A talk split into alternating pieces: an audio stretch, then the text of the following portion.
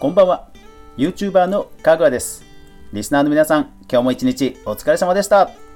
いやーこっちの地域はですねさっきゲリラ豪雨がものすごい降ってきてびっくりしましたよ。皆さんのところ大丈夫でしたか？はい今日はですね動画制作のパソコンにまつわる話をしたいと思います。かぐわ飯。この番組は YouTuber であるかぐわが YouTube 周りの話題やニュース動画制作の裏話をゆるりとお話しするラジオ番組です。全29アプリとツイキャス公開収録でお届けしています。ぜひお好みのアプリで購読フォロー登録クリップいいねよろしくお願いします。はい、今日はですね、あの久しぶりにあのパソコン周りの整備をしたんですよ。まあ、動画制作っていうともう本当にね、パソコンをヘビーに使うので、結構ね、だましだまし使ってた感があって、まあ、メンテしなきゃしなきゃと思いながら、今日まで来ちゃったって感じなんですよね。まあ、要は、今日はですね、あのパソコンを、1台は、えー、子供のパソコンを全くまっさらな新規の Windows パソコンを1台セットアップしました。いやー、久しぶりにね、あの、新品パソコンをゼロからセットアップしたんで、なんかね、結構もたついちゃいました。ああ、今はこういう風にやらなきゃいけないんだとかですね、結構気づきがあって、まあやっぱりね、何年に1回しかしないので、忘れちゃうえー、キャッチアップついていけてないっていうのもあって、うん、まあまあ結構新鮮な感じでしたね。まあでも、ネットで調べるとそれなりに情報が出てくるので、まあいい時代にはなったなと思いつつ、逆にね、僕自身もそういう何かトラブルシューティングができたら、ちゃんとね、ブログとかに書いて、少しでもね、世の中の役に立立てればなっていう思いもやっぱり強くなりました。そうなんですよね。今の Windows 10って、アップデートするときに、あ、新規でパソコン買ってほら、開けたら、すぐにまず最初にアップデート、最新にしなきゃいけないじゃない、いけないんですよね。で、えー、その時にネットワークにつなぐことが必須なんですけど、ただマイクロソフトのアカウントをいちいち作るのが面倒なので、えー、ローカルアカウントっていうやり方でやったんですよね。まあ、要はローカル、自分の中でしか使わないっていうやり方。そうすると逆にアップデートが、あの、すぐにはできなくなっちゃうっていうハードルの高さもあって、で、調べたらやっぱり解決方法があって、まあ、アップデータ、アップデートプログラムをあえて、あの別個プログラムとしてダウンロードしておいて、で、自分のパソコンで実行させるみたいな感じでやるとアップデートできることが分かったので、まあまあ、なるほどなって感じでした。なので、一通り、あのウイルス対策ソフトとか一通り全部最新のものにして、その上で復元ポイントというね、何かトラブった時にそこまで戻せるっていう復元ポイントまで設定して、とりあえず、えー、子供のパソコンはそれで一旦終了。あとは自分のね、お絵かきソフトとか自分で入れなさいって感じで置いておきました。で、あとはなんあれなんですよ、動画制作のね、私のパソコン。でね、さっき調べたら、2015年、もうね、4年以上経ってんですよね。調べたら、そうそう、そりゃ、へたるわと思って でね、パソコンがトラブるときってのは大体もうパターンが決まってて、えっ、ー、と、一つはもう電源、もう電源がバシャーンってショートしちゃって、もう一気に電源つかなくなるっていうパターン。で、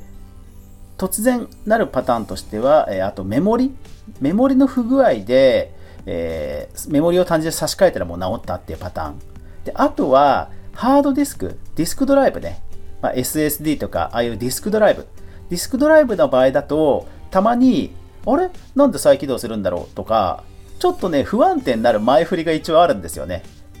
で、そのタイミングでちゃんとクローンの、ディスクドライブのクローンを取って、全く同じドライブを作っておいて差し替えれば、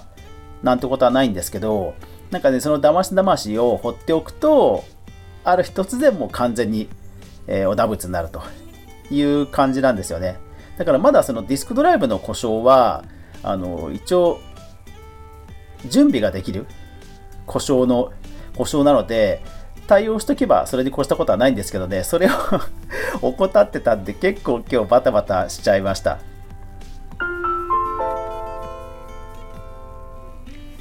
これまでも動画制作をするときに特に僕の動画の場合あの早送りをする編集が多いんですよね。テケテケテケテケテケって。でそうするとハードディスクをディスクドライブを結構カチカチカチって高速にアクセスすることがあるので多分ね負担はねものすごくかかってるんですよね。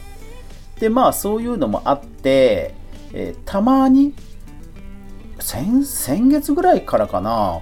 結構ね全くわけわからないタイミングで突然再起動とかねするようになってたんですよ。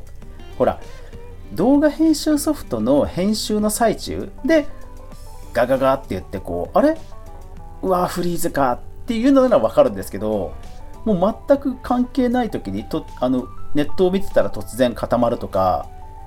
パソコン立ち上げてちょっとトイレ行ってこうと思ってトイレ行って戻ってきたらなぜか再起動してるとかなんかねよくわかんない再起動パターンが増えていてああこれダメだっては思っていたんですけどなかなかねちょっとぎっくり腰をやったり忙しかったりちょっと後回しにしてたらね今日はもううん起動はしたんですけど起動してすぐに再起動しちゃってあこれはダメだと思って。でしかもあのディスクドライブ SSD って言って、えー、ハードディスクじゃないあのディスク部分がないタイプの要はメモリに書き込むタイプのディスクドライブだとお釈迦になっちゃうともう完全に復活できないんですよね。円盤タイプのああいうドライブ型のやつだったらなんとか復活できることもあるんですけどメモリータイプのやつはね完全復活はもうまず無理なのでさすがにこれまずいなと思って今日ディスクチェックまず修復ツールっていう Windows の標準の修復ツールをやったり再、えー、アップデートしたりとかまあ自分のパソコンでちょこちょこやってました。まあ、とはいえね、普段そうやってハードディスク、ディスクドライブを酷使しつつ、で、えー、動画編集をゴリゴリやりつつ で、気がついたらもう4年以上ですよ。まあ、4年ぐらいかな。うん。そりゃへたりますよね。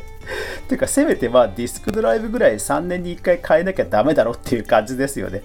そう、ね。マウスとかキーボードとか、なんか手に触れるものとか効率に関わるものっていうのは、結構ね、目についたり、作業効率に関わるのでお金かけるんですけど、なんかね、そのメンテナンスに関してはね、どうも億劫になっちゃっていかんですね。そう。で、結局その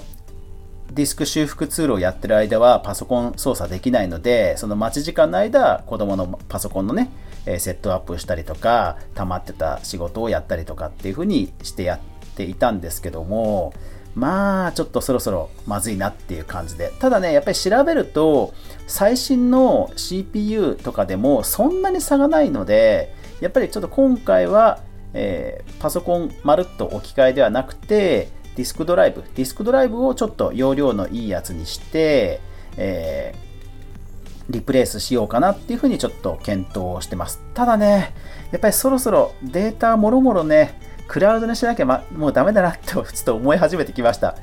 あのディスクのハードディスク、ね、動画のデータいっぱい残っちゃってるんですけど、それをまるっと複製する、コピーするだけでも、容量が多いとね、結構ね、何時間もかかるんですよね。前もどんだけかかったっけな一回ハードディスクが壊れてさすがに子供の思い出の動画が結構あったので修復ツールでゴリゴリ復活させたら3日間ぐらいかかったのかなそれは。いやそれはねさすがに やるやらないわけにはいかないので頑張りましたけどそれはねなんとそう何日かぐらいかかったんですよ。そうだからねパソコンの性能が上がってもやっぱりドライブとか、ね、データ転送の速度自体はやっぱり限界があるのでそうちょっとね今回もディスク修復ツールでゴリゴリ直してたんですけどそれでも結構ね6時間ぐらいかかったのかな？そうだからやっぱりねちょっとそろそろデータをクラウドにしてもいいような僕の仕事の進め方っていう風にも変えていかないとこれはちょっと大変だなっていう風に思ってき思ようやく思い始めてきましたね。これやってる人はね ちゃんとやってるやってるんでしょうけどちょっとね後回しにしちゃっててツケが回ってきたなっていう反省ですね。うん。だから理想はある程度あの使わないデータはクラウドにボーンと置いておいてでえー、2年ごとぐらい、2年ごとぐらいにやっぱりドライブはちゃんと新しいものクローンを作ってリプレイスして、で、やっぱり5年か6年したらパソコンも新調するっていうサイクルをちゃんとね、日々の仕事のルーティンの中に入れなきゃなっていうところはちょっと反省しましたね。うーん、そうそうそう。ね。で、あと年に1回はね、ちゃんとパソコン引っ張り出してきて、線を全部引っこ抜いて、で、エアブエアブローかなんかで、ホコリもちゃんとプシュプシュして、ね、そうしないと熱暴走とかの原因にもなりますしね、そういうのもやんなきゃなと思いつつ、そう、今日はね、反省しながら パソコンの整備、メンテナンスをしてたということです。はい。まあだからね、あの午前中はそう天気が良かったんで、その埃をね、外に向けてブシブシやったりとかもできたんで良かったです。これがね、雨降ってたらまたね、伸ばし伸ばしになっちゃってたから、まあそういう意味ではね、午前中晴れてたんで良かったなと思います。そう、みんなはパソコン周りとかどうです？ノートパソコンとかなんかね、なかなか分解しづらいかもしれませんけど、ね、メンテナンス大変ですよね いかんなはい。というわけで皆さんも、えー、まあスマホもね、定期的に多分買い替える人多いと思うんですけど、パソコンも、えー、特に仕事で使うわけですからね、ちゃんとそういう定期的、だからリースとかでもいいのかな定期的にちゃんと掃除をしたり、メンテナンスをするルーティンを作りましょうねというお話でした。はい、最後までご視聴ありがとうございました。皆さんもお気をつけください。というわけで、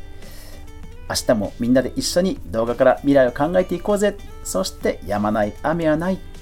明日が皆さんにとって良い一日でありますように。おやすみなさい。